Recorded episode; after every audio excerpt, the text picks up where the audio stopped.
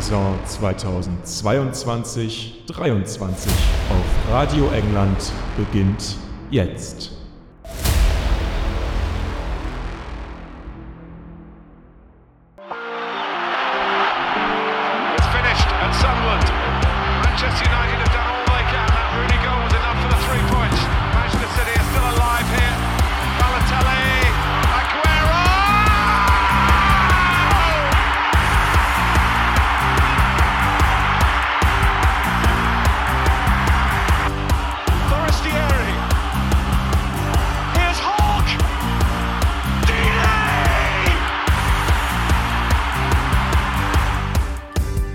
Wunderschönen guten Tag und herzlich willkommen zu Radio England. Ich bin immer noch Leon Kaminski. Und ich, Robin Held, Ja, weißt du, wie lange es mittlerweile schon her ist, dass wir uns mal zusammen vors Mikro gesetzt haben? Ewigkeiten. Es ist gefühlt eine wirkliche Ewigkeit her. Es sind, glaube ich, vier Wochen jetzt. Ähm, wir wollten einfach mal ein bisschen Zeit ins Land streichen lassen. Wir wollten die ersten großen Transfers abwarten. Aber wir haben so langsam das Gefühl gehabt, es ist nötig. Wir müssen uns mal wieder zu Wort melden. Wir können das Ganze nicht alles unkommentiert stehen lassen. Und man muss ja auch sagen, einige Clubs, die legen gerade einfach richtig los mit den Transfers. Und ähm, deswegen ist es auch heute eine reine Transfer-Episode. Wir wollen alle auf den neuesten Stand bringen und wir wollen natürlich auch unsere Meinung abgeben zu den ganz, ganz großen Dingern. Und ich würde mal sagen, mit dem heißesten Transfer, der jetzt gerade so um die ganze Welt gegangen ist, da legen wir auch direkt los. Und zwar ist es Bayern München gelungen, einen richtigen Weltstar wieder mal in die Bundesliga zu holen. Sadio Mané ist bei Liverpool zum Meister geworden, hat sie zum Champions League-Titel mitgeschossen und jetzt allerdings ein Abschied aus Liverpool und von Jürgen Klopp eben hin zu Bayern München. Was war jetzt so deine erste Reaktion, als du es wirklich dann beobachtet hast? Ich war schon überrascht. Also das Ganze hat sich ja jetzt über Wochen gezogen, aber in den letzten Tagen kam da noch mal richtig Drive rein und es ist jetzt offiziell. Er ist gelandet, hat den Medizincheck bestanden und die Fotos von ihm im Bayern München Trikot sind online. Also es gibt kein Zurück mehr für Sadio Mané. Er ist jetzt offiziell Bayern-Spieler. Und warum hat es mich verwundert? Ich glaube aber einfach so, ich habe im Gefühl, dass er sich in Liverpool auch unglaublich wohl gefühlt hat. Er hatte diesen unfassbaren Erfolge, er hat jede mögliche Trophäe gewonnen, er klar mit Klopp super klar, mit der Mannschaft. All das hat sich jetzt auch im Nachhinein gezeigt. Also wer da auf irgendeine Schlammschlacht gehofft hat oder böse Worte, wurde sowas von enttäuscht. Es gab von überall nur Kongratulation für seine Leistung, für sein Lebenswerk. Auch in München schwärmen sie eigentlich nur von seinem Charakter. Dass er ein Riesenkicker ist, kommt dabei fast ein bisschen zu kurz. Und ich bin froh, dass wir so einen wieder in der Bundesliga haben. Ich finde trotzdem, dass das in der Wahrnehmung noch ein bisschen overhyped wird. Also hier muss ich jetzt vorsichtig sein, weil natürlich mir, glaube ich, viele widersprechen würden. Aber trotzdem finde ich, dass er zwar ein super Spieler ist, aber diese Lewandowski-Lücke alleine, falls er gehen sollte, eben nicht ausfüllen wird. Er ist nicht dieser klassische Neuner, er wird nicht die Tore liefern, wie es Lewandowski getan hat. Er ist ein anderer Spieler, er wird eine neue Facette ins Spiel bringen, ja. Er ist Weltklasse, ja, aber für mich nicht der Lewandowski-Ersatz. Und falls da ein Abgang kommen sollte, müssen sie noch was machen. Deswegen finde ich diese Euphorie, die jetzt umschwingt, vielleicht einen Tacken zu hoch. Okay, interessante Haltung. Lass uns trotzdem ganz von vorne einmal beginnen, weil es war ja ein extrem langer Prozess, dieser ganze Transfer. Und zwar ähm, kam es dann vor einigen Wochen so langsam in der Presse raus, dass Bayern mal nachgehorcht hat bei Liverpool, wie es dann generell so aussieht, ob man bereit wäre, ihn gehen zu lassen. Und ich denke mal, Liverpool wusste damals schon, dass Mané gerne gehen würde. Und deswegen haben sie sich dann auch nicht so ja, sonderlich versperrt den Bayern gegenüber. Und am Ende ist es dann jetzt eben eine Ablösesumme, die ungefähr ja, 35 Millionen beträgt. Aber trotzdem gibt es da auch noch sehr spannende Details innerhalb dieses Transfermodells. Und zwar ist es dieses ja, groteske Boni-Modell, was die Bayern da mittlerweile aufgestellt haben. Und zwar hat die Times zuerst berichtet, ähm, dass gewisse Boni nur gezahlt werden müssen, falls Manet Weltfußballer wird, falls Manet mit Bayern dreimal die Champions League gewinnt. Und es sieht so aus, als ob Liverpool dann am Ende wohl auch dem alles ähm, ja, dem zugesagt hat und ähm, jetzt eben diese Boni nur in diesen seltenen Fällen ähm, fällig werden. Was hältst du denn davon? Ja, ich weiß nicht, ob man da irgendwie in ein Witzebuch rein möchte. Also ich kann es nicht verstehen, das hat ja keinen sportlichen Wert. Also so wie ich es gelesen habe, müssen sie drei Jahre in Folge die Champions League gewinnen und in diesen drei Jahren muss Manet jeweils Weltfußballer oder Ballon d'Or-Sieger, ich weiß gar nicht genau, werden und beides muss eintreten. Also das ist ja so utopisch und einfach nicht, nicht im Bereich des Möglichen. Ich glaube, man wollte einfach nur mal eine witzige Schlagzeile schreiben, oder? Ähm, also ich glaube, die Berichte haben sich da auch so ein bisschen unterschieden. Also manche sagen, er müsste irgendwie nur einmal Weltfuß Weltfußballer werden oder vielleicht auch dreimal, das wissen wir jetzt auch nicht. Aber trotzdem, das Modell an sich ist sehr komplex. Und am Ende hat Liverpool trotzdem zugesagt. Und ich finde das ja eigentlich am spannendsten, weil warum würdest du einen Manet gehen lassen, der ja in den letzten drei, vier Jahren definitiv eine Stütze deines Kaders war, der in der gesamten Zeit bei Liverpool 120 Pflichtspieltore erzielt hat und 48 vorbereitet hat. Du hast gerade gesagt, die Tore werden jetzt nicht kommen mit Manet. Also 120 ist schon eine ordentliche Hausnummer für mich, die er da geschossen hat zuletzt. Und ich denke schon, dass er auf jeden Fall einiges beitragen wird zum Bayern-Offensivspiel. Trotzdem, jetzt können wir auch so ein bisschen auf die andere Schiene gehen. Warum wollte Manet wechseln? Glaubst du, es liegt daran, wie manche behaupten, dass er sich immer so ein bisschen als zweiter Mann hinter Salah gefühlt hat, weil Salah ja schon so ein bisschen die einnehmende Persönlichkeit auch in den Medien immer war?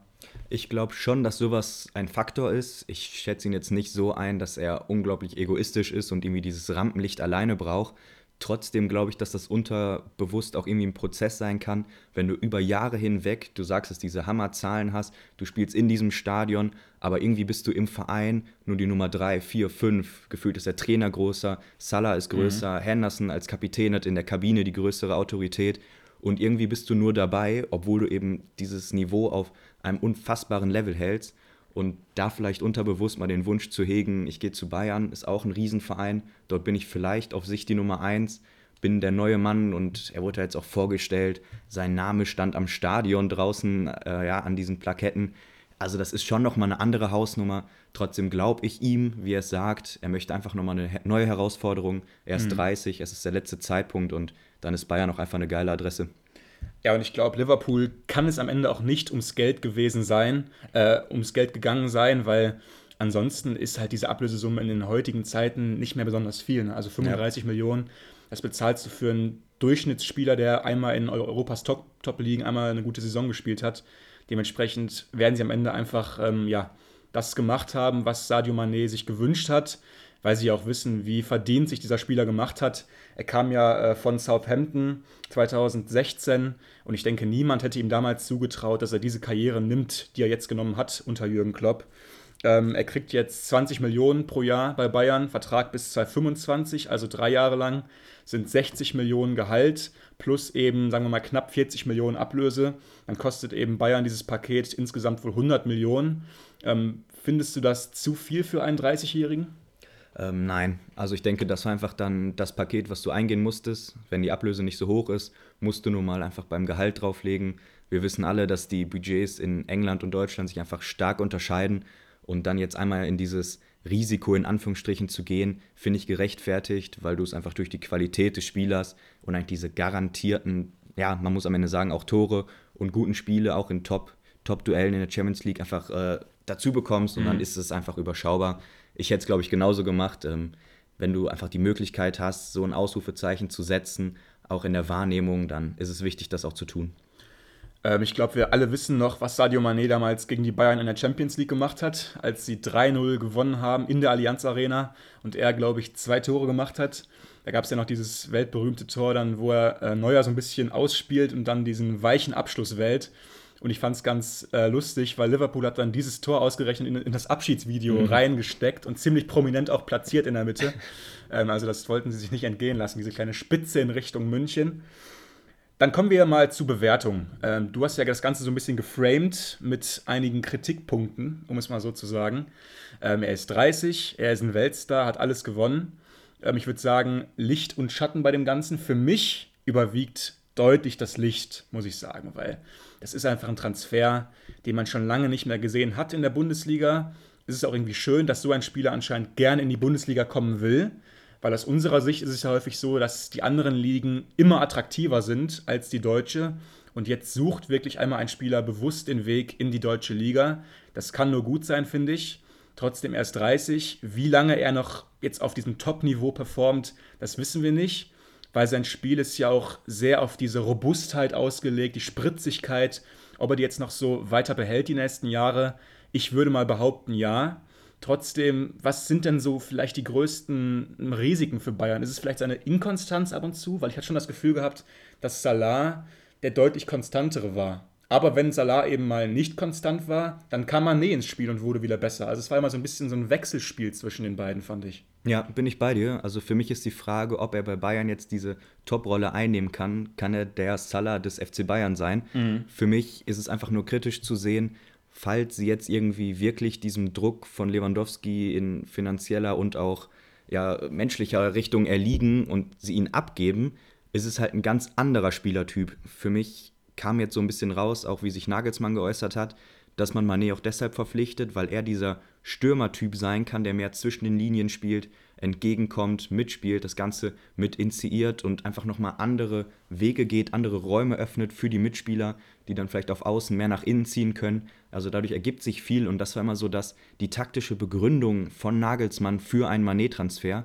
und das alles klingt für mich halt extrem danach, dass man Lewandowski ersetzen möchte. Mhm. Und daher kommt auch mein leichter Kritikpunkt, dass das eben für mich nicht so richtig die super Lösung ist. Dafür ist für mich die Euphorie zu groß, weil das eins zu eins zu ersetzen ist für mich kein Upgrade. Es ist eine Veränderung. Es kann auch super funktionieren und ich will mir gar nicht vorstellen, wie er an einem Freitagabend gegen Werder Bremen aufläuft. Aber es ist eben auf diesem Top-Niveau keine Verbesserung. Das ist meine Meinung. Falls sie eben beide abgeben, sollten sie zusammenspielen und die Außen halten. Also ich habe schon Bilder ja. gesehen, was da für Startelfmöglichkeiten sich ergeben. Das wäre phänomenal, da müssen wir gar nicht drüber streiten. Wir wollen jetzt auch hier keinen Bayern-Podcast draus machen, aber ich denke mal, vieles hängt auch an Serge Gnabry zum Beispiel. Geht er, bleibt er und ist dann diese linke Position eben frei für Manet? Weil ich denke mal, er spielt schon am liebsten auf links. Würdest du mir da zustimmen? Oder sucht er vielleicht jetzt auch so ein bisschen im gehobenen Alter diesen Weg eben auf die Neuen, um reiner oder um mehr in Abschlusspositionen zu kommen, um dann auch mehr Tore zu erzielen? Ich glaube schon, er hat ja auch bei Liverpool immer mal wieder auf der Neuen gespielt. Ich denke, das ist auf Dauer ein Weg, den er gehen möchte. Auch Nagelsmann sieht ihn da. Also für mich das Wahrscheinlichste, dass er für die nächsten ein, zwei, drei Jahre eher auf der Neuen geplant ist. Alles klar, das war dann also unser ähm, kurzer Einschub zum Manet-Transfer. Und wir gehen auch direkt zum nächsten ganz dicken Fisch. Und zwar, es war bei Liverpool so ein bisschen so, einer geht, der andere kommt. Manet ist weg, aber sie haben schon den nächsten verpflichtet, der jetzt so ein bisschen, glaube ich, die neue magische Achse vorne leiten soll in der Sturmspitze, und zwar Darwin Nunes. Er kommt aus Portugal von Benfica, kostet ungefähr 75 Millionen Euro. Die Ablösesumme kann auch noch steigen durch Boni. Sie kann vielleicht sogar auf 100 Millionen steigen, habe ich gelesen. Also da haben sie echt mal tief in die Tasche gegriffen. Und er ist auch vor allem erst 22 Jahre alt. Er ist ein großer, bulliger Mittelstürmer. Ähm, ich denke mal, auf diese Änderungen kommen wir gleich noch zu sprechen in Klopps äh, Philosophie. Hat letzte Saison 26 Ligatore erzielt in Portugal, also natürlich ähm, eine richtig starke Zahl. Jetzt gilt es eben, das nach England zu, äh, zu transferieren. Und Klopp will anscheinend jetzt diesen großen, bulligen Mittelstürmer haben. Was sagen wir dazu? Ja, es war so ein bisschen das Go auch in dem Manet-Transfer. Du hast einfach jetzt einen neuen geholt in dieser ja, Dreierreihe vorne. Wir können das einfach mal zusammenfassen. Für mich hast du schon damals einfach durch den Transfer von Luis Diaz hat man einfach schon auf dieser Position links einen gefunden, der das für mich eins zu eins kompensieren kann. Für mich ist jetzt Nunes eigentlich nochmal eine Erweiterung dieser Sturmreihe. Man hat also quasi einen mehr geholt. Sie haben ihn jetzt eher auf der neuen eingeplant, das ist, denke ich, klar. Du sagst jetzt ein bulliger Mittelstürmer, vielleicht um nochmal ein bisschen ihn greifbarer zu machen. Wir haben ihn natürlich auch äh, schon international gesehen, aber wenn man sich mal die Heatmap genauer anguckt, sowohl in der Liga als auch international, ist er trotzdem ein Stürmer, der sich immer wieder auf Außen fallen lässt. Also er ist nicht einer, der fix in der Mitte bleibt oder nur im 16er angespielt wird, sondern er kann eben auch die längeren Wege gehen. Er ist schnell, er ist kräftig, er kann auch lang geschickt werden, ist dann immer wieder mit seinem Körper geschickt. Also er ist trotzdem ein sehr variabler Spieler. Aber Fakt ist, sie holen einen neuen für viel, viel Geld und er hat sich eben noch nicht in einer Top-Liga bewiesen. Es ist eben nicht der Haaland-Transfer von City, sondern mit ein wenig mehr Risiko. Mhm. Die Ablöse ist höher. Und die Frage ist, kann er Manet ersetzen, beziehungsweise kann er der neue Neuner werden? Inwiefern auch immer das dieselbe Frage ist. Auf jeden Fall. Ähm, ich habe trotzdem so ein bisschen irgendwie das Gefühl gehabt, jetzt gerade bricht eine neue Zeit an, was so äh, Stürme angeht. Also wir haben den Haaland-Transfer schon gehabt nach City, Vlahovic äh, in Italien, jetzt zum Beispiel Nunez. Das sind ja alles so ähnliche Spielertypen. Ne? Also die sind alle körperlich groß. Nunez ist 1,87, aber trotzdem können die auch was am Ball und sind dynamisch. Also das ist, finde ich, eine ganz neue Spielergeneration. Und anscheinend sind Pep, sind Klopp und auch andere Trainer riesige Fans von diesen mobilen, großen Stürmern. Ja, aber du nicht. Also ich finde auch, dass das dem Spiel einfach nochmal eine ganz andere Qualität gibt. Es ist eben nicht nur der Wandspieler, aber er kann es auch. Sie sind gleichzeitig schnell, dynamisch, sie können gut zocken, sie sind auch am Boden gut. Also für mhm. mich sind das so komplette Spieler. Ich finde, die zu reduzieren auf dieses Körperliche wäre fast fatal. Ja, Nunez kommt aus Uruguay. Ähm, ich habe das Gefühl, da ist irgendwie ein Nest für Mittelstürmer. Also wie viele gute Mittelstürmer aus Uruguay schon kamen die letzten 10, 15 Jahre. Äh, unglaublich. Ähm, er reiht sich da jetzt also ein, kostet wie gesagt 75 Millionen. Benfica hatte davor schon 35 Millionen für ihn bezahlt und UD Almeria in äh, Spanien schon 15. Das macht äh, insgesamt schon eine Transfersumme von 125 Millionen für den erst 23-jährigen Nunez. Also schon eine gewaltige Summe, die da schon mehrere Clubs bereit waren, für ihn hinzublättern. Ähm, zum Typen haben wir gerade was schon gesagt. Meinst du, Klopp wird jetzt auch seine Philosophie, seinen Stil vorne verändern wollen mit diesem anderen Spielertypen? Naja, also ich denke, es ist keine Frage, dass Roberto Firmino, äh, Mané oder Salah, egal wer auf der Neuen gespielt hat, ein ganz anderer Spielertyp ist als Nunes. Er bringt nochmal andere Sachen mit, er wird andere Wege gehen. Es gilt jetzt, ihn einzubauen und ich glaube schon, dass du dich offensiv in den Laufwegen, in den Abläufen leicht verändern musst.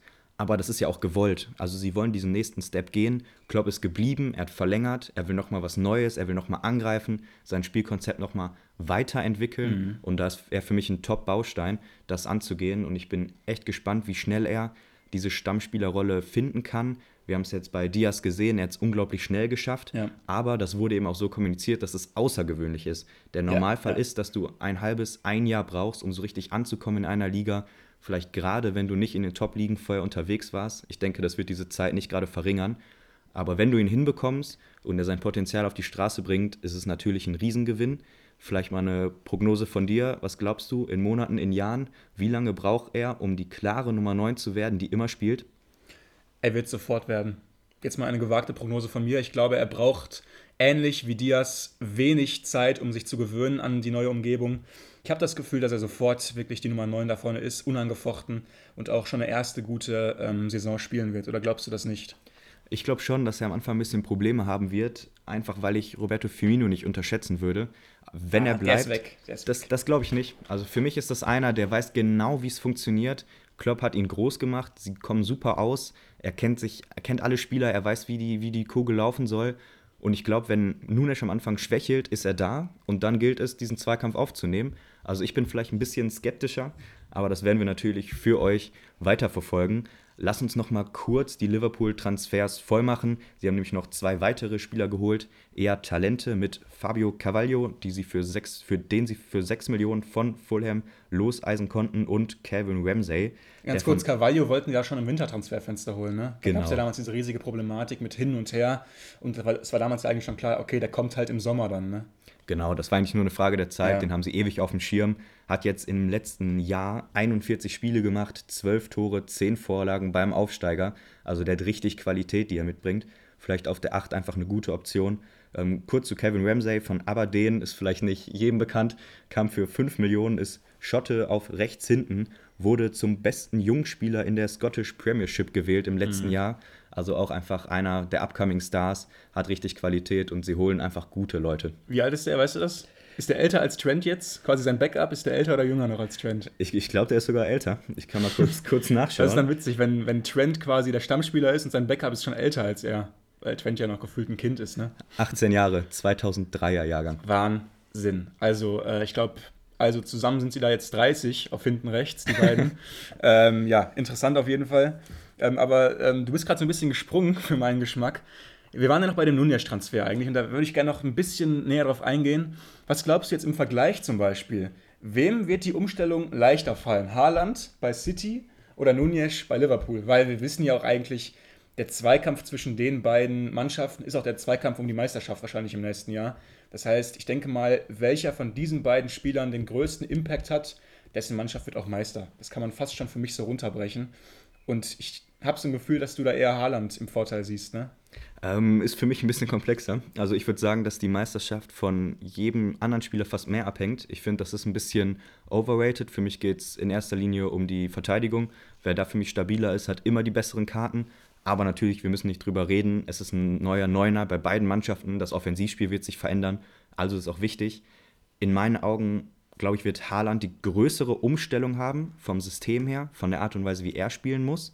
Für mich, Nunes kann eher seinen Stiefel weiterspielen. Da sehe ich mehr Parallelen jetzt bei seinem neuen Club zu seinem alten als bei Haaland. Trotzdem, und dabei bleibe ich, für mich ist Haaland ein Riesenkicker. Er weiß, wo das Tor steht. Er bewegt sich mittlerweile extrem intelligent auch in der Box, ist am Ball viel besser geworden per Kopf. Ich glaube, er wird das einfach packen, sich gut anbinden, aber ich glaube, dass die Veränderung für ihn noch mal größer sein wird. Okay, interessant. Ähm, ich halte ähm, das nicht für richtig. Ich glaube, dass Nunez ähm, das ähnlich gut machen wird wie Haaland. Aber wir sind gespannt, wie es dann nachher wird.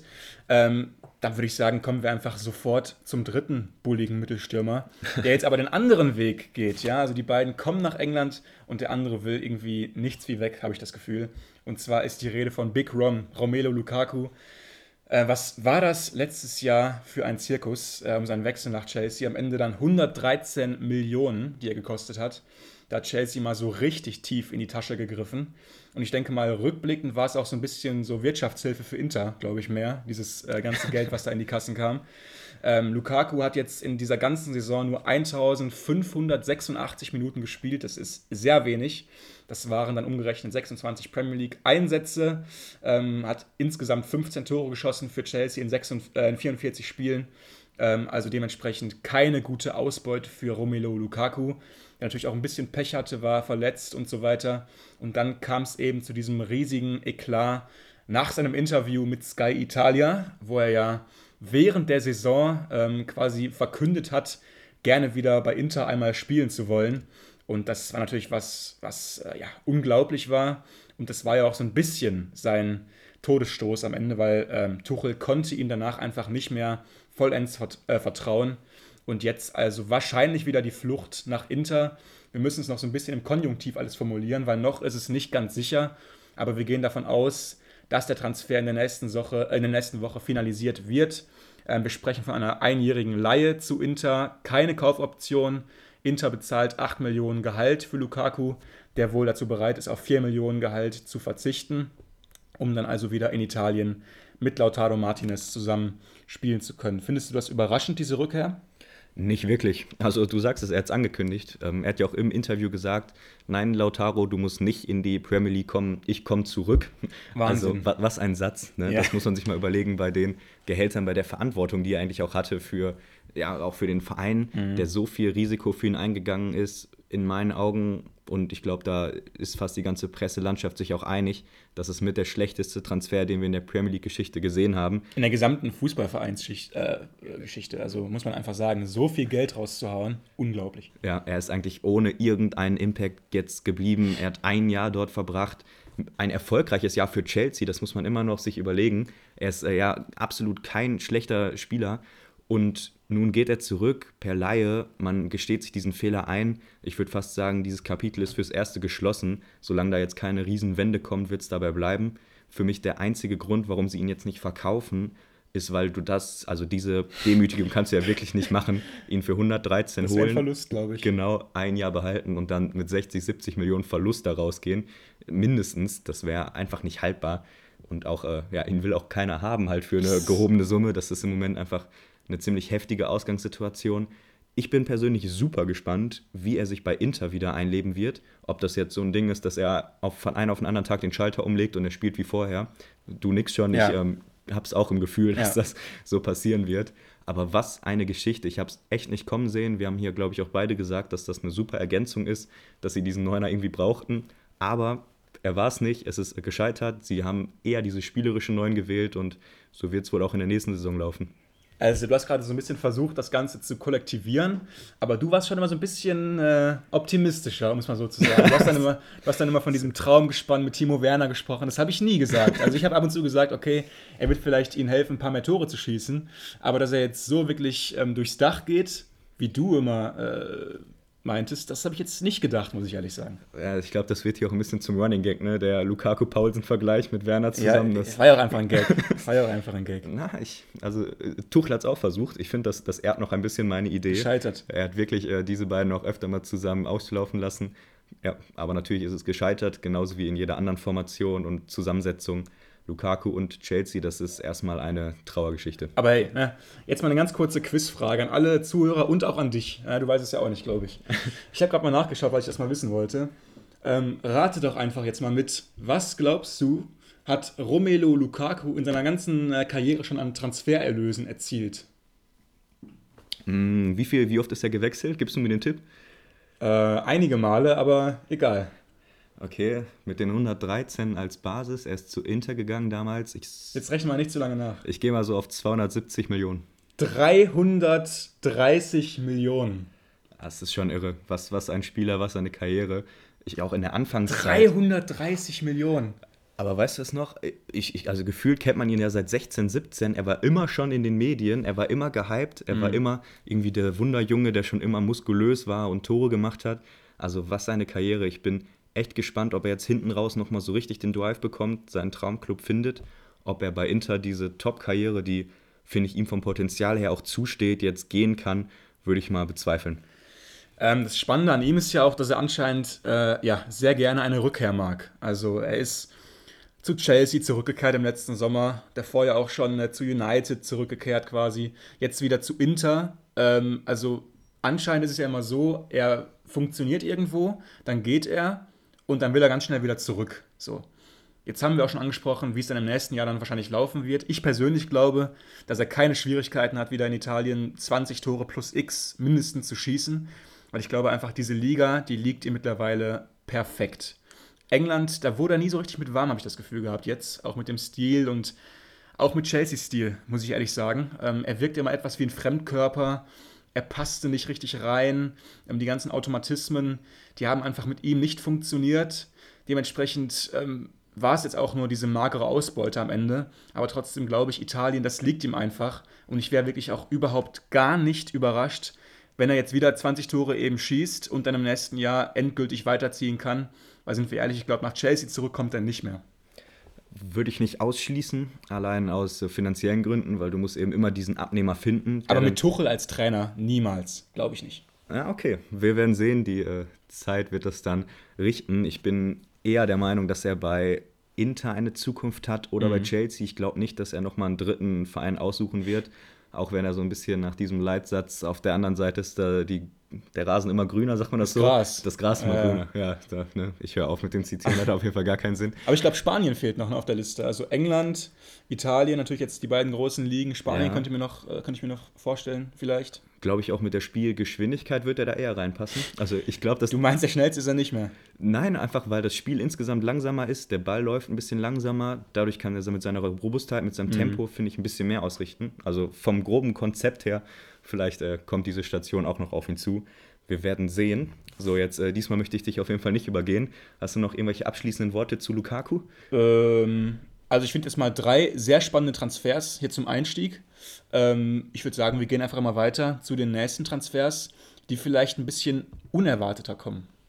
Okay, okay. Dann gehen wir mal unsere Liste durch. Ich ähm, muss jetzt eine Sache hier dazwischen schieben. Wir haben uns vorher drüber unterhalten und das ist Leeds. Für mich Leeds United mit einem richtig, richtig brutal guten Transferfenster bisher. Ich habe hier ein paar äh, lächelnde Blicke von der anderen Seite geerntet. Ähm, vielleicht bin ich da auch ein bisschen zu euphorisch, aber für mich machen sie einen extrem guten Eindruck. Das jüngste Team der Premier League hat jetzt nochmal eingekauft. Für mich extrem sinnvoll. Sie bleiben ihrer Philosophie treu. Sie haben Spieler geholt, die wahrscheinlich super reinpassen. Sie sind zweimal bei Salzburg fündig geworden. Die haben ja immerhin noch Champions League gespielt letztes Jahr. Dort haben sie losgeeist Brandon Aronson für knapp 33 Millionen Euro. Ist der Zehner von Salzburg, hat letztes Jahr 43 Einsätze gespielt, also absoluter Stammspieler bei dieser Mannschaft, hat das geprägt, ist technisch extrem gut. Einer, wo er wirklich auch halb Europa dran war. Und er entscheidet sich eben für Leeds für stolze 33 Millionen. Zweiter Neuzugang, ebenfalls Salzburg, ist Rasmus Christensen. Er kam für etwas weniger, für 13 Millionen, ist ein 1,90 Meter großer äh, Rechtsverteidiger, ist wirklich ein Tier. Also wenn man den spielen sieht, ist sehr untypisch, ist nicht so dieser kleine, schnelle Außenverteidiger, der überläuft, sondern kommt eher über den Zweikampf, hat aber auch viel Wucht, denn er hat immerhin in 47 Spielen letztes Jahr 10 Tore und 8 Vorlagen. Liegt natürlich auch an der Liga, an dem Spielstil von Salzburg natürlich, aber trotzdem einer, der nach vorne und defensiv große Qualität hat. Sie haben sich da unter anderem auch gegen Dortmund durchgesetzt. Also diese beiden Leute konnten sie für sich gewinnen. Den dritten, um das noch eben das Trio voll zu machen, ist Marc Rocker. Ich denke, ihr kennt ihn aus der Bundesliga von Bayern München, konnten sie ihn gewinnen für knapp 12 Millionen, schon eine stolze Summe. Ich glaube, seine Spielzeit in den letzten Jahren hat sich doch sehr in Grenzen gehalten. Trotzdem wollte man in Bayern auch keine schlechten Worte über ihn verlieren. Kam er aus Spanien und ist einfach ein Spieler mit einer sehr ruhigen Spielführung. Er hat gerne den Ball, er, hat, er ist gut am Ball, er hat viel Ruhe, er kann dieses Spiel so ein bisschen ordnen. Ob er jetzt auf Anhieb wieder an die Zeit in Spanien anknüpfen kann bei Leeds, muss sich zeigen aber einer, der viel verspricht und viel Potenzial hat, kam damals als Talent zu Bayern, ist aus diesem Stadium nie richtig rausgekommen, aber vielleicht jetzt der zweite Anlauf bei Leeds. Ja, ich denke mal, wir sollten den Trainer auch einfach nicht vergessen in dieser Hinsicht. Ähm, Jesse March, weil du ja eben auch Salzburg angesprochen hast. March kommt ja auch aus der ganzen RB-Schiene und ich denke mal, diese Spieler werden ihm auch keine Unbekannten äh, gewesen sein. Ähm, dann haben wir nach wie vor natürlich auch Calvin Phillips zum Beispiel bei Leeds über den viele sagen, dass Pep ihn unbedingt haben will als Fernandinho-Nachfolger. Wenn er geht, wenn er bleibt, denke ich mal, wird es auch eine große Veränderung sein für Leeds und ihr ganzes Spiel. Aber was glaubst du jetzt, werden diese drei Spieler machen können mit Leeds? Also sind im letzten Jahr dem Abstieg nur ganz, ganz knapp am Ende entronnen. Äh, und ich denke mal, das will man nicht mehr erleben. Man will wieder Richtung Mittelfeldplatz schielen. Ähm, Platz 10, 11, vielleicht auch ein bisschen höher. Mal schauen. Aber können sie das mit diesen drei Spielern jetzt wirklich angehen oder glaubst du, da muss noch ein bisschen mehr kommen? Also für mich ist es vielmehr eine Liebeserklärung an ihren Spielstil. Es, es, passt einfach so gut rein. Sie machen das mit Auge. Sie haben jetzt einen Spielstarken auf der 10, der diese Schnittstellenpässe spielt. Sie haben auf rechts hinten einen, der absoluten Powerfußball spielt. Der Trainer passt zum Spielphilosophie, zu den Neuzugängen, hat da mitge mitgewirkt. Ich glaube einfach, dass das Ganze stimmig ist. Inwiefern sie jetzt dadurch so viel sicherer in der Liga bleiben würde ich gar nicht zu hoch hängen. Ich, mir gefällt einfach nur die Art und Weise. Das hat Konzept, mhm. das ist stringent. Sie haben eine Idee, wie sie Fußball spielen wollten. Sie bleiben dabei. Und das ist eher das, was ich hervorheben möchte. Ich glaube nicht, dass man damit jetzt auf absolut Nummer sicher geht. Für mich ist es kein Safe-Plan. Es ist mhm. immer noch viel Risiko, ja. weil diese Spielart auch einfach anfällig ist. Wir haben die Verletzungen letztes Jahr mitbekommen. Also ich würde es nicht ganz so hoch hängen. Trotzdem für mich, ich bin sehr begeistert, ihr merkt das. Vielleicht ein Fazit von dir zu Leeds und dieser Transferperiode. Bist du auch schon begeistert oder muss da noch was kommen? Da muss noch mehr kommen. Also um mich da begeistert zu stimmen, ähm, da fehlt noch ein bisschen was. Alle drei Spieler haben meines Wissens noch nie in der Liga gespielt. Wir wissen, das kann ähm, ein sehr großer Faktor werden. Wie gesagt, Leeds im letzten Jahr mit diesem ganz krassen Leistungsabfall, der dann ja auch in dem Bielsa aus ähm, ja, geendet ist. Dementsprechend glaube ich nicht, dass sie jetzt da eine ganz andere Saison spielen als letztes Jahr, weil auch Jesse March hatte ja noch Probleme gehabt. Also wir dürfen jetzt nicht so sagen, hier March hat sie am Ende furios gerettet. Sie haben das ja wirklich äh, eher in so einem Schneckenrennen am Ende gewonnen und ähm, wirklich, da muss echt viel mehr kommen von Leeds in diesem Jahr, weil ansonsten könnten sie nächstes Jahr vielleicht sogar mal dran sein mit dem Weg nach unten. Aber jetzt eben, sie haben investiert, das ist schon mal ein gutes Zeichen für alle Fans. Und ich wäre jetzt mal ähm, ja, echt gespannt zu sehen, ob da noch was passiert. Absolut. In dem Sinne wollen wir auch weiterspringen, machen erstmal einen Haken hinter Leeds. Es gab noch zwei, andere, zwei, drei andere Vereine mit spannenden Transfers bisher. Lass uns mal weitermachen mit Tottenham. Sie haben bereits drei Spieler unter Vertrag genommen, die namenswert hier zu erwähnen sind. Zwei haben sie ablösefrei bekommen, zwei gestandene Spieler, beide 30 plus. Die Rede ist von Ivan Perisic und Fraser Forster. Beide also ablösefrei kein Geld ausgegeben. Dafür haben sie ein bisschen Geld in die Hand genommen für den dritten Spieler, nämlich Bissouma von Brighton. Für 30 Millionen haben sie den losgeeist. Wurde, glaube ich, mit halb Europa in Verbindung gebracht. Am Ende macht jetzt Tottenham das Rennen. Vielleicht für alle die, die nicht ganz so auf Brighton gesehen haben, ein extrem robuster, guter Mittelfeldspieler in der Zentrale. Ist einfach einer mit Ausstrahlung, der großen Impact haben kann aufs Spiel. Für mich gute Transfers, sinnvoll. Sie haben jetzt auch einen guten Mix. Also ich finde auch hier Leute wie Perisic oder Fraser Forster für das Mannschaftsgefüge, für die Aufstellung, die reinzuholen, kann nur gut sein. Sie haben beide sehr viel Erfahrung, aber eben auch mit Bisuma einen sehr entwicklungsstarken Spieler. Also Conte macht da für mich echt einen Top-Job, vor allem wenn wir uns eben wieder vor Augen führen, sie haben Stand jetzt keine namhaften Abgänge. Kane und Son ganz, ganz vorsichtig, aber scheinen bleiben, zu bleiben. Ja, ja. Und dann ist es doch echt ein guter Kader. Ist es, auf jeden Fall. Ähm, ich würde sagen, ich fange mal an mit dem Bisuma-Transfer. Ähm, es war echt ein Sechser, auf den ganz, ganz viele Teams in der Liga geschielt haben. Ich würde sagen, meistens doch eher so Mittelfeldteams. Villa war ja auch ganz, ganz lange dran, das weiß ich. Jetzt eben ein Team aus den Big Six. Aber trotzdem, ähm, die, also die Ablösesumme ist jetzt nicht so hoch, ne? 29 Millionen Euro. Ähm, sie haben ihn damals ja auch schon für 16 Millionen geholt, Brighton. Also jetzt 13 Millionen Gewinn. Ich dachte, da würde ein bisschen mehr gehen, weil ähm, sie haben auch, weiß ich, im Winter ganz, ganz andere Summen noch für ihn aufgerufen. Deswegen wieder mal ein sehr guter Transfer von Daniel Levy und von Tottenham. Er ist einfach so ein harter, so ein harter Verhandlungspartner, Daniel Levy. Er schafft das irgendwie immer wieder dann einfach, ähm, die Ablösesummen zu, zu drücken, genau wie jetzt hier auch. Und ich denke mal, er wird wirklich einen Einfluss haben können. Wen er jetzt verdrängt, da bin ich mir noch ein bisschen unsicher. Also ich denke mal, Bentancur wird es nicht sein. Vielleicht ist es Heuberg. Ist er die Wachablösung für Heuberg? Ich bin Heuberg-Fan. Ich würde äh, nicht sagen, dass er seinen Posten bekommt, aber äh, Konkurrenzkampf kann da nur gut sein. Wenn alle fit sind, wird es auf jeden Fall in meinen Augen Duell auf Augenhöhe. Ja, er ist ja auch so ein bisschen so, ein Powerhouse, ne, Bisuma. Ja. Und da gleicht er sich ja auch so ein bisschen mit Heuberg, wenn wir ehrlich sind. Also beide sind jetzt spielerisch nicht auf dem Top-Level, aber sind einfach kämpferisch sehr stark, haben eine gute Mentalität, hauen sich immer rein und sind echte Ballklauer. Und ich glaube, Bisuma wird echt eine gute Rolle spielen können. Perisic bin ich noch beeindruckter. Also würde ich jetzt nochmal auf einem anderen Level noch äh, oben einsortieren. Ist schon 33, ist mir bewusst. Aber immer wenn ich Perisic äh, sehe in Italien oder auch davor bei Bayern, er gefällt mir immer wahnsinnig gut. Äh, also auch immer seine Workrate. Er ist so fleißig, beackert da immer die linke Seite. Er hat einen extrem guten Abschluss, auch eine extrem hohe Spielintelligenz mittlerweile. Ähm, das ist einfach eine extrem gute Verpflichtung. Ablösefrei, muss man auch nochmal sagen. Wieder mal extrem gut der Transfer, weil ich glaube, da waren ja auch mit Sicherheit andere Clubs noch dran. Aber ich denke mal, Conte als Trainer ist auch so ein bisschen ein Magnet vielleicht für Spieler. Und ich denke, ähm, das wird auch ein guter Transfer werden. Aber für wen kommt er jetzt? Also sollen wir da nicht verdrängen auf links vorne? Meinst du, dass er vielleicht so diese Wingback-Position sogar spielen kann oder ist das ein bisschen zu viel des Guten?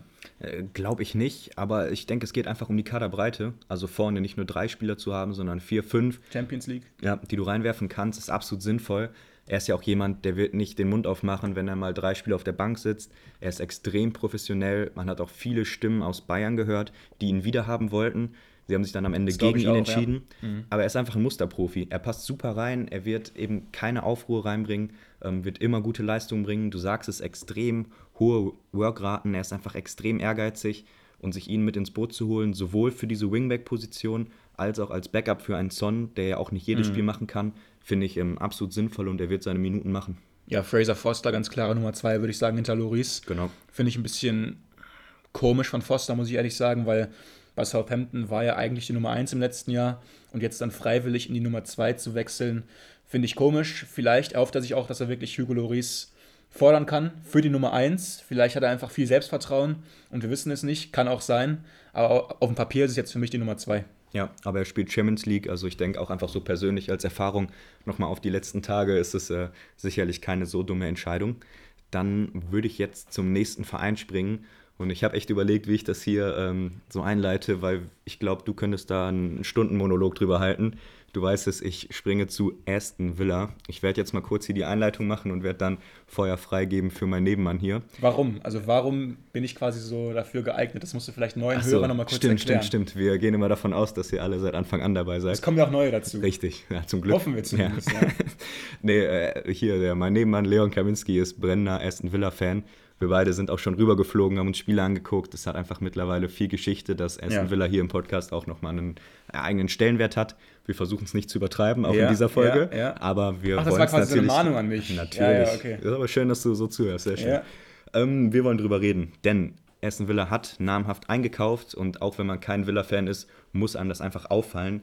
Wir haben als erstes die feste Verpflichtung von Felipe Coutinho. Es ist durch. Sie haben nicht die Kaufoption gezogen, sondern nachverhandelt. Er geht jetzt für 20 Millionen. Das ist äh, sicherlich ein guter Transfer, eine niedrige Transfersumme. Hängen wohl vor allem damit zusammen, dass Barca ihn einfach von der Gehaltsliste kriegen wollte. Ist die Hälfte, glaube ich, ungefähr von der vorher vereinbarten Summe, würde ich sagen. Genau, aber eben für Barca einfach ganz viel Geld, was wieder frei wird. Sie brauchen es, das wissen wir alle. Zweiter großer Transfer für mich, mit Abstand der beste. Diego Carlos kommt von Sevilla, Innenverteidiger, 29 Jahre, ein gestandener Spieler, Jawohl. den immer wieder Topclubs haben wollten. Er ist lange geblieben, geht jetzt nochmal den Schritt auf die Insel zu Villa. Natürlich auch viel Geld, er ist im Top-Alter. Ich bin echt gespannt, ähm, ob er meine Erwartungen erfüllen kann. Dritte, dritte Neuverpflichtung, Bubakar Kamara kommt ablösefrei, Ausrufezeichen, von Marseille. Mhm. Hat da im äh, letzten Jahr 48 Einsätze zu Buche stehen. Zentraler Mittelfeldspieler, 22 Jahre, viel Potenzial. So, jetzt mache ich einen Punkt dahinter. Jetzt Wir haben diese, diese drei Spieler in verschiedenen Mannschaftsteilen. Was sagt der Villa-Fan? Ähm, also ich muss sagen, Coutinho sehe ich fast gar nicht mehr richtig als Neuzugang, weil er hat letztes Jahr schon ziemlich gut bei uns performt. Hat auch immer so eine leichte Leistungsdelle trotzdem drin gehabt, deswegen bin ich noch nicht ganz überzeugt von ihm. Aber ich denke mal, über einen Coutinho-Transfer sollte man sich als Fan niemals aufregen, weil wir haben auch schon Ross Barkley äh, ertragen müssen. Dementsprechend rege ich mich nie mehr auf über ein Coutinho und Villa-Shirt. Ähm, und ich muss sagen, ähm, wenn wir vielleicht mal mehr Spiele machen sollten im nächsten Jahr, wenn wir mal in den Pokalwettbewerben ein bisschen weiterkommen sollten, ich denke mal, dann brauchst du auch einfach mehr Qualität in den Offensivpositionen. Und da kann ein Coutinho einfach immer spielen. Ob er jetzt vor Buendia spielen sollte oder nicht, da bin ich noch ein bisschen unentschlossen, aber ich denke mal, äh, No-Brainer für uns. Dann Diego Carlos. Ähm, ich muss sagen, meine Nummer 1 bisher an den Transfers. Ein gestandener Spieler, hast du gerade sehr richtig gesagt. Er ist 29 Jahre alt, absoluter Stammspieler gewesen bei Sevilla im letzten Jahr, hat mit denen auf ganz hohem Niveau gespielt, ähm, ist Brasilianer, das finde ich immer noch so ein bisschen komisch als Innenverteidiger. Ähm, kann das gut gehen als Brasilianer in der Innenverteidigung? Bin ich nicht der Riesenfan von, aber er ist halt kein typischer Brasilianer, würde ich sagen. Er ist so ein bisschen so No-Nonsense-Defending. Also er spielt wirklich sehr robust, sehr hart, ähm, weiß, worum es geht, nämlich um die Torverhinderung. Und das kann er einfach sehr gut. Hat für mich alles, was du brauchst als Innenverteidiger, ist sehr dominant. Und ich denke mal, ähm, er muss vielleicht seine Position ändern, weil er hat bei Sevilla immer die linke Innenverteidigung gespielt. Ich denke mal, da wird Tyrone Minks bei uns auch im nächsten Jahr nicht zu verdrängen sein. Aber als Rechtsfuß kann Carlos definitiv auch rechts in der Innenverteidigung spielen. Und ich denke mal, das ist schon ein sehr gutes Gespann da hinten. Also im Tor Emi Martinez, dann Carlos und Minks. Da dürftest du dir nicht allzu viele Tore fangen. Und dann jetzt zum Schluss eben noch Kamara. Ähm, das war definitiv die wichtigste Position in unserem Kader. Also wir haben seit zwei Jahren verzweifelt einen Sechser gebraucht und jetzt kommt er. Er kommt ablösefrei aus Frankreich. Ähm, dafür müssen wir eben ziemlich, ziemlich viel Gehalt zahlen. Also was ich da gelesen habe, uiuiui. Aber trotzdem eben dafür keine Ablösesumme. Ähm, ich bin ein bisschen enttäuscht, dass es kein größerer Sechser geworden ist, weil Kamara ist jetzt nicht der Riese und ist auch jetzt nicht so breit. Und ich bin eben ein großer Fan von diesen extrem physisch starken Sechsern. Das ist er jetzt nicht. Er mag Zweikämpfe trotzdem. Ähm, ist auch einfach extrem gut am Ball. Ist mittlerweile auch ziemlich etabliert im französischen Nationalmannschaftskader. Macht da auch immer mehr Spiele. Und ich muss sagen, das ähm, kann auch erstmal nur ein guter Transfer gewesen sein. Ja, also ich musste gerade ein bisschen zittern, als du die Innenverteidigung durchgegangen bist. Wenn ich mir da Minks und Diego Carlos vorstelle, mhm. Wer jetzt kein Bild von Diego Carlos vor Augen hat, das ist auch ein Koloss. Also ich weiß gar nicht, wie, wie schwer der Mann ist, aber mhm. der hat Muskeln ohne Ende, bringt auch viel Ausstrahlung mit und Minks, für ihn gilt natürlich dasselbe. Und die beiden, also das ist schon richtig eklig, ja, da als ja. spielstarke Mannschaft durchzukommen. Cash auf rechts. Also das ist wirklich, also da möchte man wirklich nicht gegen spielen. Das ist eine wirklich sehr solide Abwehr, die sie sich da langsam zusammenbauen. Bei der Kaderzusammenstellung gibt es noch zwei, drei weitere Fragen. Da vielleicht auch ganz kurz ein Statement des Experten. Wir haben Leihrückkehrer. Das ist immer so eine Geschichte. Ähm, nicht ganz so schlimm wie bei Chelsea, aber auch bei Villa haben wir da einige Namen. Die interessantesten sind wohl Wesley, El Ghazi und Trezeguet. Alles Spieler, die wir schon seit ein paar Jahren auch dort sehen können. Wesley eine sehr besondere Geschichte, kam ja für sehr, sehr viel Geld. Schwere Verletzungen, Laie. Was ist der Stand? Glaubst du, dass einer dieser drei Namen eine Rolle spielen kann nächstes Jahr? Nein, glaube ich nicht. Also ich glaube, der, der Club ist mittlerweile auf einem anderen Planeten, möchte ich fast sagen, im Vergleich zu diesen Spielern. Das waren alles Spieler, die vorher eigentlich keiner kannte. Wir sind aufgestiegen und wir brauchten auch einfach Spieler, um den Kader voll zu machen.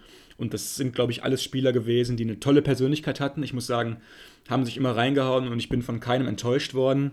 Wesley einfach äh, so viel Pech gehabt. Also hat es auch nicht leicht gehabt im Leben. Dann schafft er eben den Sprung nach England fast gerade so ein bisschen Fuß in der neuen Liga und dann tritt Ben Mee von Burnley einfach komplett kaputt und danach wurde es einfach nichts mehr für, für Big Wes. Und ich glaube, dass Villa ihn auf jeden Fall ähm, jetzt wieder abgibt. Per Laie oder dauerhaft weiß ich nicht. Ich kann mir nicht vorstellen, dass jetzt gerade ein großer Club oder ein Club generell für ihn viel Geld bezahlt.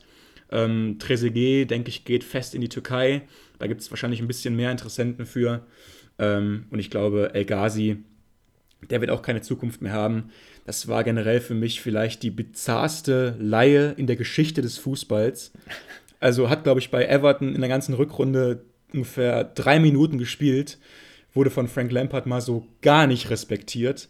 Und ich denke mal, er geht vielleicht zurück nach Holland oder so. Ähm, ja, auf jeden Fall drei äh, nette, ne, nette Typen, aber jetzt spielerisch für uns, glaube ich, auf dem Weg nach vorne nichts mehr dabei.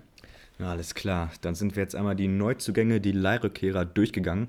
Einen letzten Namen müssen wir nochmal ansprechen. Der schreibt im Moment doch viele Schlagzeilen. Ich hoffe, ich spreche ihn aus. Chuk Wuemeka. Chuck Wuemeka. Ja, meine Worte. Ähm, der Junge hat Nenn ihn Chuck. Chuck, Chuck nennen wir ihn, okay. Ähm, hat unglaublich viel Potenzial, ist seit Jahren in den Medien als das größte Talent aus dem Villa-Haus gehandelt, wurde schon vor seinem ersten Profi-Einsatz mit mehreren Top-Clubs in Verbindung gebracht, also ganz viele Vorschusslorbeeren. Dortmund. Ja, unter anderem, er hat diesen Sprung allerdings nicht gemacht. Er hat auch den Sprung in die Villa Startelf nicht gemacht. Er hat immer wieder Kurzeinsätze bekommen, auch mal sein Talent aufblitzen lassen, aber da fehlt doch noch ein, zwei Schritte, um da ranzukommen. Leute wie Ramsey haben diesen Schritt gemacht, er nicht. Die Frage ist, wie geht es weiter? Er hat jetzt ähm, vor zwei, drei Tagen bei der U19 EM unglaublich gut gespielt mit Tor und Vorlage und es kommt natürlich wie gerufen, Leute wie ich, du lächelst schon, da kommt natürlich das Lob dann immer schnell gesprudelt. Mhm. Man fragt sich, wie geht's weiter, was ist die Zukunft? Bei ihm, ich würde sagen, Bauchgefühl, Tendenz, er wird nicht die nächsten zehn Jahre bei Villa spielen. Glaubst du eher, dass er jetzt schon den Sprung macht oder glaubst du, dass er erst Villa Stammspieler wird und dann geht? Ähm, gegen wen hat er da so toll gespielt nochmal, weißt du das? Ich weiß nicht, Irland oder sowas? Das war, glaube ich, was ganz, ganz Unterirdisches und das war halt um 19. also, das ist ein typisches Social-Media-Phänomen. Also ein Spieler, der für mich komplett overhyped ist. Ja, er hat so eine Paul Pogba-Aura irgendwie äh, um sich und er ist eben so ein großer, schlachsiger Achter, Schrägstrich Zehner. Aber ähm, für, für ähm, diesen Hype, den er da um sich hat, hat er mir nie gut genug gefallen. Also, wenn immer ich ihn äh, gesehen habe im Villa-Shirt, wenn er reinkam oder sogar von Anfang an gespielt hat, hat er für mich nie genug getan, um zu rechtfertigen, dass jetzt so ein Bohai um ihn, um ihn gemacht wird. Also, er hat wohl ein, ein unterschriftsreifes Angebot vorliegen von Villa, das er aber einfach nicht unterschreiben will. Und die Konditionen sind sehr gut. Und wenn er das nicht unterschreiben will, dann soll er halt gehen für mich. Also, man kann ja mal schauen, wo er nächstes Jahr in der Premier League äh, Stammspieler sein wird. Ja, aber auf jeden Fall Chuck, eine Personalie, auf die ich schauen würde, wird äh, eine sehr spannende Zukunft haben. Viele trauen ihm eben diese ganz große Karriere zu. Wir halten euch natürlich auf dem Laufenden. So, als nächstes auf meiner Liste steht kein Spieler, sondern ein Verein. Und ich muss zugeben, es gibt so Tage, da nervt es mich und es gibt Tage, da muss ich wirklich drüber lachen und kann mich wirklich richtig drin versinken. Es geht natürlich um die vielen Artikel über Manchester United. Heute ist ein Tag, wo ich sehr viel Laune habe, drüber zu Sehr reden. gut. Ähm, natürlich, Wir haben noch Zeit. richtig. Und es ist einfach auch wieder viel zum Schmunzeln dabei gewesen. Denn bei Manchester United haben wir auf der Abgangsseite, lasst uns da mal anfangen, schon relativ viel Klarheit. Denn Matic geht zur AS Rom.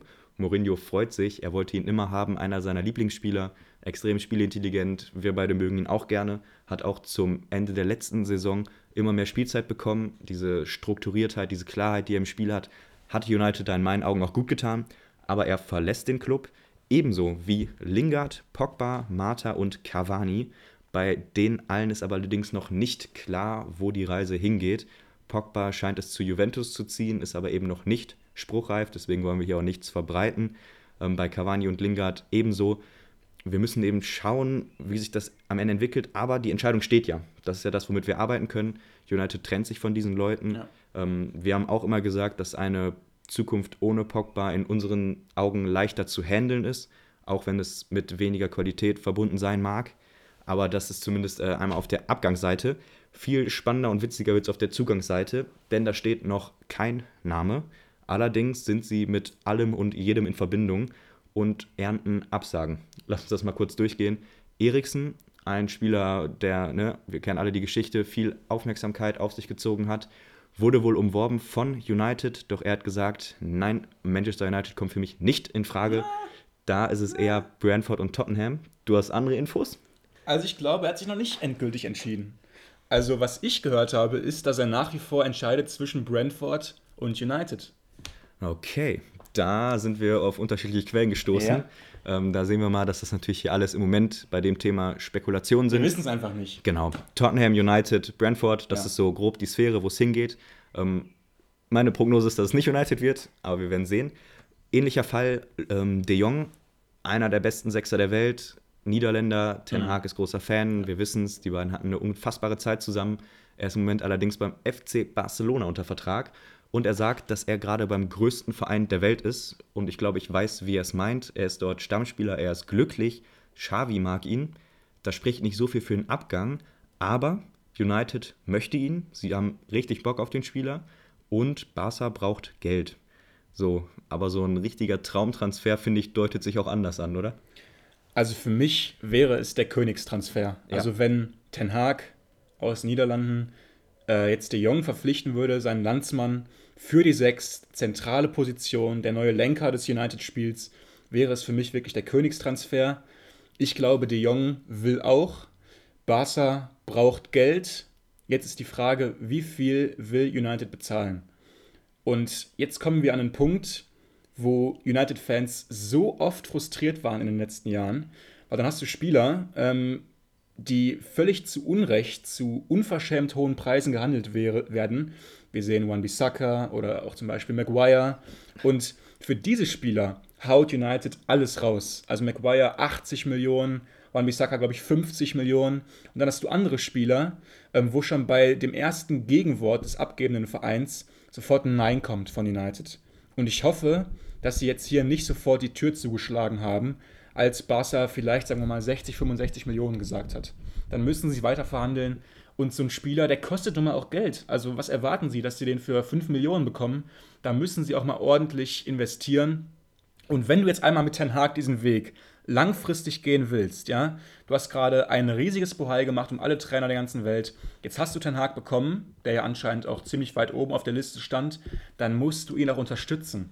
Und wenn er seinen Landsmann als neuen Lenker seines Spiels haben will, dann musst du ihn verdammt nochmal bekommen. Du bist United, du kannst nicht einfach immer sagen, nee, wir nehmen einen anderen. Nein, du musst auch mal dein Transferziel Nummer 1 verfolgen und bekommen, weil so war es jahrzehntelang. Ja, für mich, De Jong wäre der Spieler, der da die Wende bringen kann. Ich habe immer überlegt, wo würde ich ansetzen beim Team, wo wirklich nicht viel funktioniert. Du hast einen neuen Trainer, dann holst du dir doch ein Genie in die Schaltzentrale. Ja. Und für mich ist er am Ball in der Spieleröffnung mit der Beste der Welt. Er kann den Ball treiben, er spielt gute Pässe, er hat gutes Gefühl für den Raum. Für mich der perfekte Spieler für United, für dieses Team, für die Zukunft. Und ich glaube, du sprichst jetzt 60, 65 Millionen, die würde ich, glaube ich, ohne zu blinzeln für Die den Spieler hinlegen. Angenommen, es sind 120, 130 die Forderung. Nee. Glaube ich auch nicht, aber du musst doch in die Verhandlung gehen. Ja, Wir wissen natürlich nicht, genau. was hinter verschlossenen Türen läuft, aber es scheint so, dass da nicht so viele Gespräche stattfinden. Ähm, bleibt jetzt abzuwarten, ob sie da nochmal ernst machen. Ich glaube, dann können sie ihn kriegen, aber im Moment ist da alles auf Wartephase. Da spielt natürlich auch der Lewandowski-Transfer zu Barca rein, der eventuell durch einen De Jong-Transfer dann möglich sein könnte. Also einfach sehr viel, was da noch auf, auf dem Wartestand ist. Da könnte dann dieser erste Dominostein fallen und dann vielleicht auch noch für andere Premier League-Clubs was rausfallen. Aber De Jong angeblich Transferziel Nummer 1 und wir beide wären Riesenfans vom Transfer. Auf der anderen Seite haben wir jetzt einen anderen Spieler ebenfalls mit Bezug zur Niederlande, wo es sehr kurz vor der Verkündung zu sein scheint, aber es ist noch nicht durch. Die Rede ist von Anthony, der als Neres Nachfolger bei Ajax einfach eine Top-Saison gespielt hat.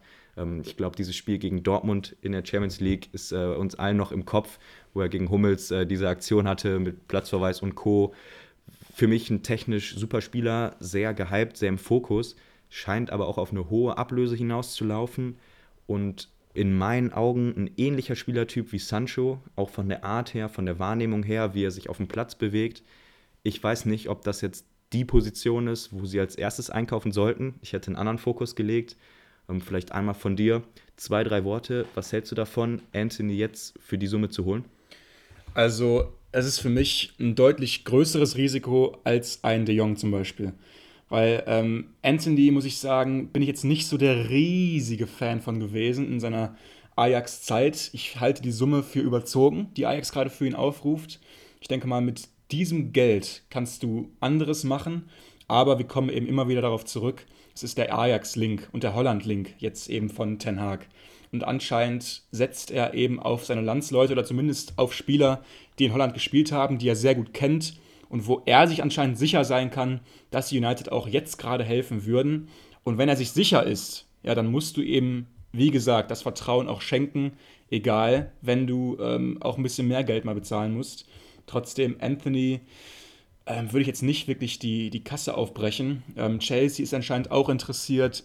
Also da weiß man auch nicht, ob das jetzt vielleicht äh, dann nachher wieder ein Showdown wird mit mehreren Premier League Clubs. Alles nicht so einfach. Für mich wirklich Transferziel Nummer 1 sollte sein De Jong. Sehr schönes Schlusswort.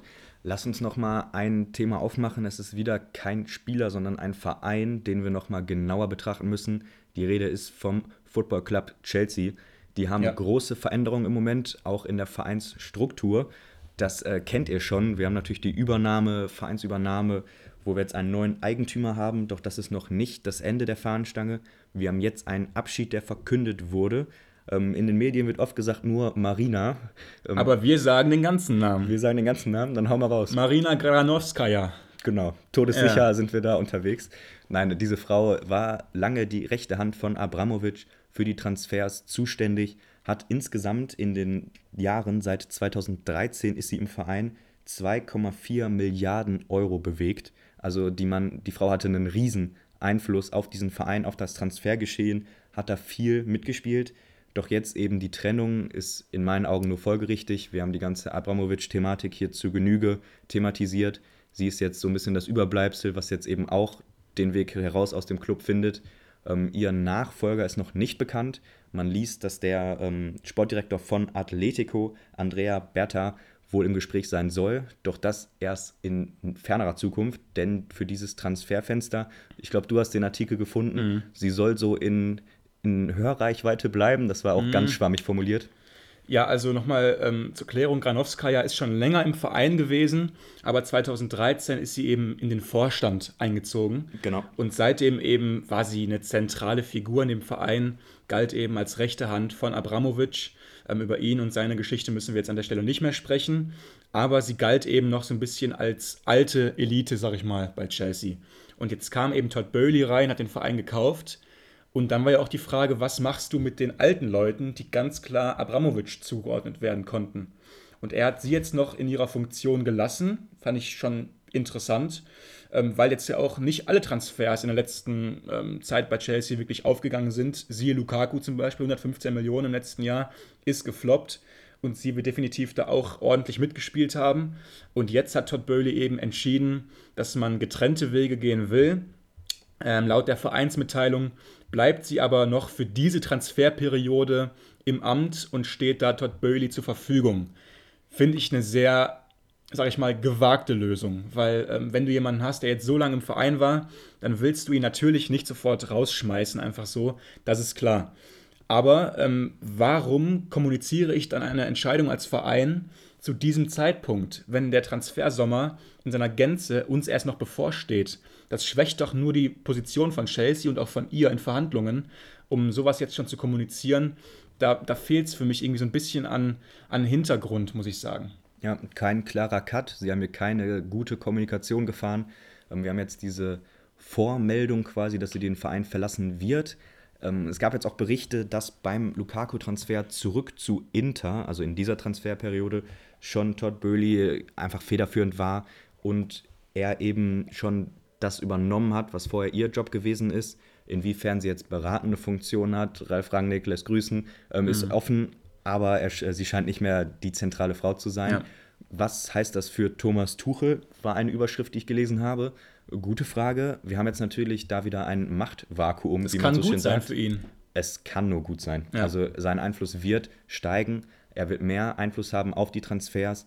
Gerade in einer Phase vom Umbruch, wo du im Moment gefühlt nur den Besitzer und den Trainer hast, ähm, ist er natürlich logischerweise jetzt immer mit am Tisch, kann mehr mitgestalten. Ich glaube, für ihn ist diese ganze Veränderung noch mit am besten gelaufen. Und ich bin wirklich gespannt, was dann am Ende auf der Zugangsseite bei Chelsea steht.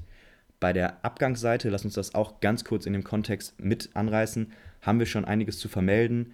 Wie zu erwarten, Rüdiger verlässt den Verein zu Real Madrid, bereits offiziell mit Alaba zusammen und Eder Militao für mich jetzt mit die beste Innenverteidigung der Welt, aber ist ein anderes Thema.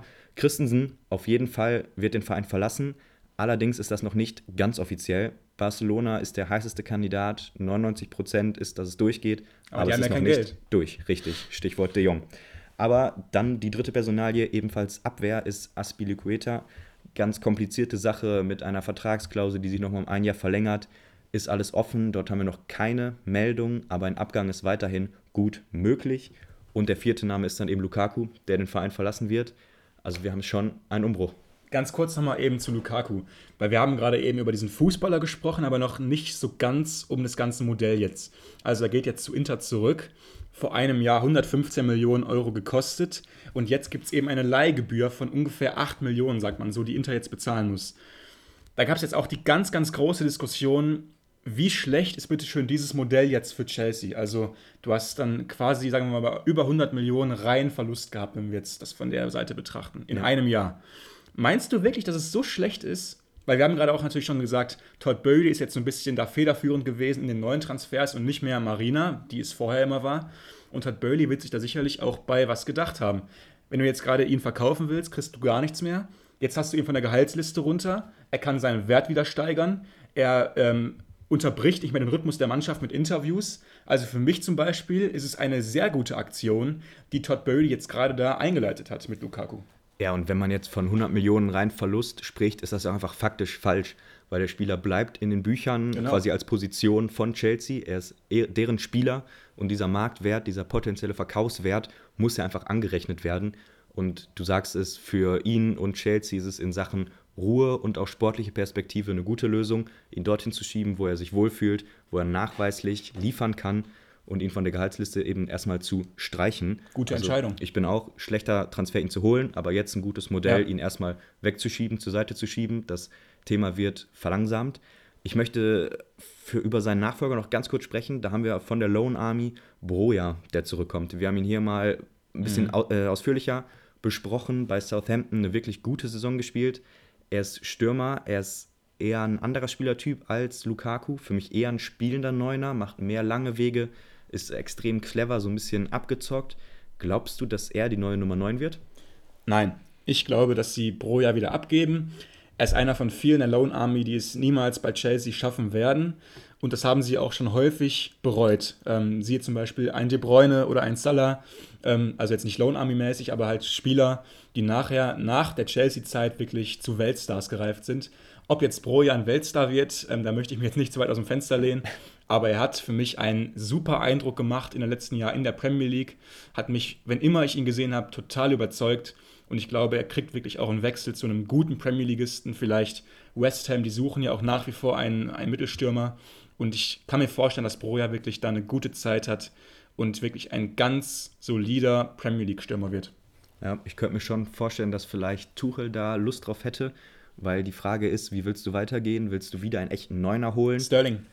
Sterling wäre eine Option, aber glaubst du für die Sturmspitze? Ja, ich glaube, Tuchel hat jetzt ein für alle Mal für sich erkannt, er braucht diesen bulligen Neuner nicht. Weil es gab ja auch, es gab ja auch Zeiten, da wäre Lukaku für ihn verfügbar gewesen in, in, der letzten Saison, aber er hat es einfach nicht gewollt. Er spielte einfach lieber mit einem Havertz, mit einem Mount, mit einem Pulisic, mit ganz vielen verschiedenen Spielern. Und ich denke mal, Sterling passt auch perfekt in dieses System rein. Ähm, Sterling kennt auch die falsche Neun aus vielen Jahren mit Pep Guardiola zusammen bei Man City. Und ich glaube ähm, wirklich absolut daran, dass Tuchel Sterling unbedingt haben will. Unbedingt. Das glaube ich wirklich unbedingt.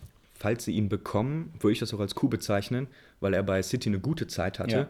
Auch wenn wir viel darüber reden, dass rotiert wird, er nicht die Nummer 1 ist in diesem Gefüge Er ist noch so jung, er ist so jung noch. Das auch. Und er hat die Qualität, er kennt die Liga, er würde auf Anhieb funktionieren. Ich glaube, da würde keiner widersprechen. Und dieser Faktor des Tempos hast du einfach noch nicht so richtig bei Chelsea. Für mich ist das noch eine Stelle, wo sie im Kader sich ausbauen können. Und da einfach nochmal einen reinzuholen, vorne, der richtig in die Tiefe geht, ob das jetzt auf der neuen ist oder auf diesen versetzten Zehnerpositionen, er kann das ja alles spielen. Also für mich wäre es ein absoluter Top-Transfer. Ganz kurz, äh, Sterling ist, was glaubst du, wie alt? 26? 27, hat bei City 339 Spiele gemacht und bei Liverpool vorher 129. Also so eine Erfahrung, die hast du in dem Alter einfach nicht. Und ich glaube wirklich, wenn äh, Tuchel Sterling bekommen sollte, ähm, dann haben die da vorne einfach wirklich wieder mal ein super Offensivgespann. Es ist nicht unbedingt mein Favorite-Spielsystem, also mit diesen ganzen kleinen, eher wirbligen Spielern. Also für mich sollte es wirklich eine richtige Nummer 9 sein, aber Tuchel scheint es einfach zu lieben und mein Gott, ich denke mal, ähm, er, wird schon, er wird schon wissen, was er macht. Ja, er war ja auch so relativ erfolgreich, ne? Ja. Kann man ihm ja nicht absprechen. Champions League gewonnen, ja, ja. war ganz okay. Also da mit dem Harvard zu spielen, warum nicht? Ich kann es mir auch vorstellen und dann wäre Sterling sicherlich eine Top-Alternative. Hast du noch irgendwas oder sind wir dann so weit langsam durch? Ach, also Transfergerüchte habe ich mir, glaube ich, nur 17 aufgeschrieben, aber ich denke, es macht Sinn, hier einen Cut zu setzen. 1,5, ne? Ja, war jetzt äh, doch eine gute, gute Talkrunde. Wir entschuldigen natürlich, wir haben hier keinen Anspruch auf Vollständigkeit. Das gilt auch für die vollzogenen Transfers. Da wird es noch einige geben, die wir heute nicht auf der Liste hatten. Kein Hate, bitte, kein ist Hate. einfach aus Zeitgründen nicht machbar. Wir haben versucht, die wichtigsten euch mit auf den Weg zu geben, haben ein bisschen den Liverpool-City-Vergleich gezogen, gesagt, was in der Mitte der Tabelle passiert, ähm, sind auf ein paar Gerüch- Gerüchte eingegangen. Das Ja. war äh, unsere Alles dabei, Mission ich für heute. sagen. Ich denke auch, wir sind zufrieden und ähm, das war's, oder? Hast Ja, also, also vier Wochen ist es her mittlerweile. Ähm, du hast gerade schon gesagt, es kam dir eigentlich viel länger vor, diese Zeit. Ja. Weil du bist einfach, äh, vor allem im Winter, dann einfach so dermaßen drin gewesen in diesem Wochenrhythmus. Es hat sich einfach so tief auch irgendwie so eingebrannt in unser Leben. Und jetzt haben wir mal vier Wochen Abstand gehabt, konnten uns alle wieder ein bisschen sammeln und den Fokus wieder gewinnen. Und ich denke mal, wir werden auch jetzt nicht mehr so lange auf uns warten lassen mit der nächsten Folge. Ähm, da gibt es schon einige sehr spannende Ideen, die wir definitiv verfolgen werden. Deswegen bleibt einfach dran, folgt uns, wo ihr uns auch immer gerade hört. Aktiviert die Benachrichtigung, dass ihr wieder mal ähm, ja, sofort Bescheid wisst, wenn wir draußen sind. Und ansonsten hat es mir großen Spaß gemacht. Ich hoffe, dir auch. Mir auch, ich bedanke mich. Ich hoffe, euch hat es Spaß gemacht. Und ähm, ja, ich denke mal, dann sprechen wir uns in nicht allzu ferner Zukunft wieder. Bis dahin, alles Gute. Bis dann, bleibt gesund. Ciao.